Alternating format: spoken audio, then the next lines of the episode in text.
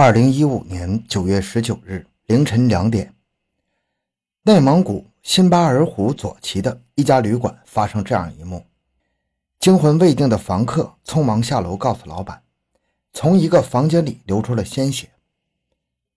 秦老板听了不敢怠慢，立即慌慌张张拿着房卡带人前去查看。打开门之后，秦老板一屁股坐在地上，一个女人倒在血泊中，已经失去了生机。一大片地面都已经被他染红了。欢迎收听由小东播讲的《内蒙古情杀案》。回到现场，寻找真相。小东讲故事系列专辑由喜马拉雅独家播出。秦老板第一时间向巴尔虎左旗公安局报案，警察在第一时间到达旅馆现场。经检查，死者是一名中年女性。法医经过现场勘查，发现女性曾经受到过多处刀具造成的锐器伤害，案发现场还遗留着一个皮质刀鞘，凶器自然是被凶手带走或者处理掉了。房间内除了正常的女性用品之外，还找到了一双男士皮鞋和男士钱包。秦老板告诉警察，死者名叫魏红，是旅馆隔壁超市的女老板，秦老板还认识。就在案发当晚，他和一名男子住进了这个房间。登记身份证时，男子没有出示。魏红说他不是本地人，没带身份证，并声称男子是她男朋友，让秦老板放心。因为秦老板时常到魏红超市买东西，还是邻居，非常熟悉，也就没有太多计较。警方初步认定此案极有可能是情杀。在秦老板的回忆下，公安局确认留在现场的男士皮鞋就是属于魏红男友的东西。但现在的问题是，魏红被害以后，这位神秘的男子不见身影。那这个所谓的男友肯定是有重大作案嫌疑了。但遗憾的是，秦老板无法提供有效的男子身份相关的信息。通过旅馆的监控录像发现，十八号晚上二十三点半，魏红与一个穿白上衣的男子进入旅馆，而一个多小时后的零点四十五分，白衣男子一个人走出旅馆。而当时他只穿一条短裤和一双拖鞋，而仅仅三分钟之后，男子又回到旅馆。公安局的技术人员从监控画面中捕捉到一个重要细节：白衣男子的背部，也就是他短裤那里，别了一把类似刀具的东西。从外形看，跟现场遗留的刀鞘形状非常相似。男子回到旅馆房间待了半个多小时之后，凌晨一点二十七分的时候，再次从旅馆门口出去。和之前不同的是，此时他已经穿戴整齐，胸前还挂了一串佛珠，手里还握了一袋东西，再次走进了旅馆。男子两次出门都是朝右侧方向走去，而魏红的超市就在旅馆的右侧，也就是说，男子这两次外出拿回东西全都来自魏红的超市。凌晨一点三十五分，男子再次离开旅馆之后就再也没有回来。现在首先要确定的就是该男子的身份。专案组决定从魏红查起。魏红他开的超市就在旅店的隔壁，超市并不大。专案组来到超市进行勘查，超市内没什么特别的，也没有发现什么嫌疑人和嫌疑人有关线索。但是，一转角就看到超市里有一具血淋淋的尸体，死者是男性，年龄二十岁左右，但显然不是与魏红开房的男子。在邻居的辨认下，专案组很快得知，年轻男子是魏红的儿子包少文，时年十八岁。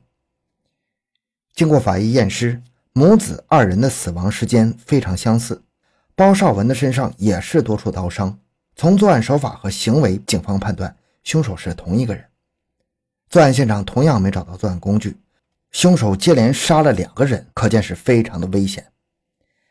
专案组展开了全力侦破工作，同时在整个呼伦贝尔市多地设卡盘查，防止疑犯外逃。警方根据魏红的手机通讯信息，提取了她男友的电话号码，竟然获取了嫌疑人的真实身份：李红军，男，四十六岁，内蒙古人。在确认身份之后，李红军的相关信息及照片被下发到各个交通口。到天亮的时候，整个呼伦贝尔警方已经集结了近三百警力，以案发旅馆为中心，向四周辐射，进行地毯式的搜集和拦截，并请求周边的警方设卡协助。李红军多年从事体力劳动，身体素质非常好。警方判断，犯罪分子潜逃之前可能会带上大量的食物，如果他绕过路卡，选择冷僻线路来跑，专案组还真不好抓他。于是，在专案组申请下，一批民兵也加入了搜捕李红军的队伍。针对各个交通枢纽和路卡的盘查，从十九日凌晨开始，一直持续到了九月二十日上午十点半。在这个时候，一辆红色大货车出现在检查站，车里有三名男子。负责拦截的警察发现，坐在副驾驶位的男子与李红军非常相似。为了防止嫌疑人狗急跳墙挟持人质，民警以治安检查名义让他们分别下车，并刻意让李红军最后下车。在司机和另一名男子下车之后，检查站的三个民警从左右两侧靠近车辆。就在李红军准备开门出来的时候，警察一下子把车门关上，防止李红军出来，然后持枪警告，让他把双手放在车窗外。男子虽然有些犹豫，还是乖乖照做了。另外一名警察准备上前给男子戴手铐的时候，李红军突然将一只手缩回车内，意图逃跑。此时持枪民警看到后，果断向天鸣枪示警，严令他。原地不动，否则就开枪了。男子看到民警荷枪实弹，也不敢乱动了，然后再次将手伸出，直到被扣上。警方从车里搜出一把匕首。这个时候，距离案发仅过去三十二小时，呼伦贝尔市公安局终于将李红军在检查站截获。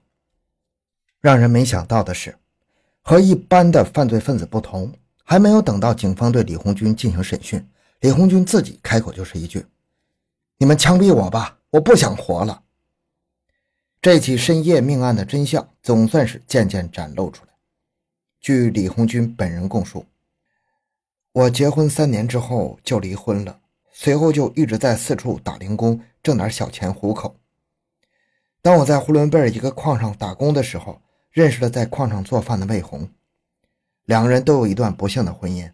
在两个人的交往过程中，魏红说他自己也离婚了。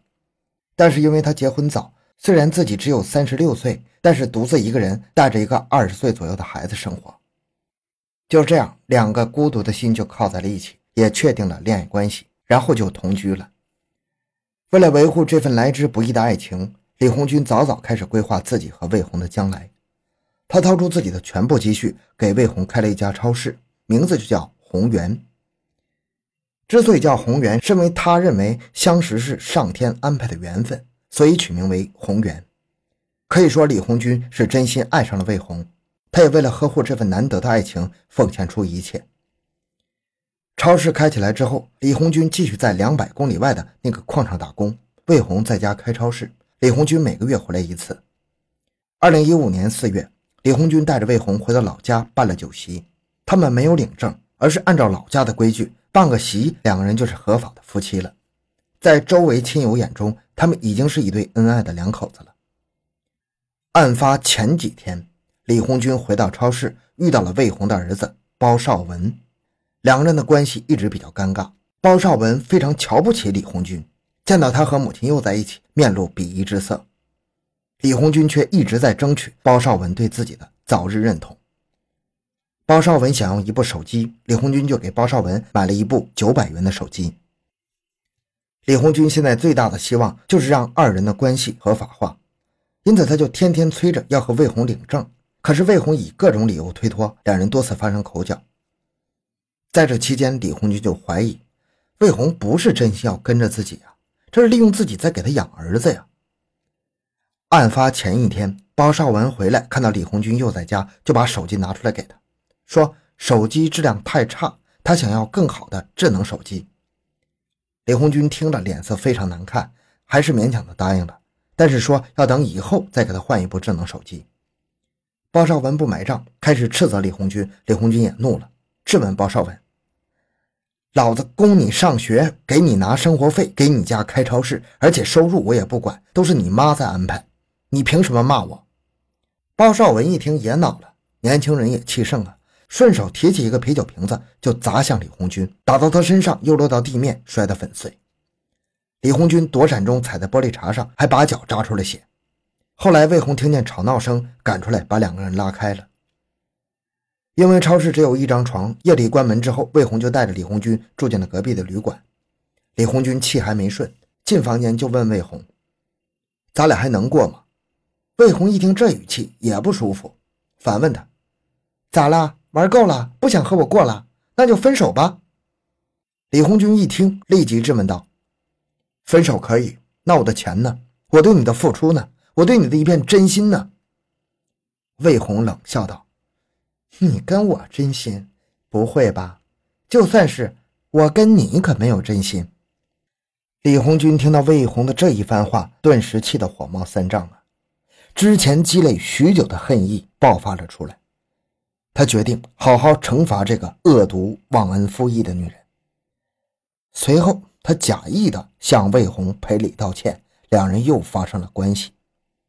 之后，他借口回超市拿湿纸巾，其实是找了把匕首。回来之后，二话没说就捅向魏红，边捅边说：“你这是欺骗，骗了我的钱，还骗我感情。”魏红当时命丧当场。杀完魏红之后，李红军返回超市准备出逃的食物时，惊醒了睡在里面的包少文。包少文冲李红军吼道。你给我滚！这里是我家，你以后别来找我家。这句话再次刺激到了已经失控的李红军，他又用刀把包少文给捅死了。连杀两条人命之后，李红军把自己的恶行告诉了远在天津的儿子，交代了后事，开始逃跑。李红军本来是信佛的，如今自己已经犯了杀戒，自觉无颜再见佛祖，就在藏身停车场的时候把佛珠拽碎了。天黑之后，他连夜行走了二十余公里，穿过了草原腹地，绕开了警方设置的第一道卡口。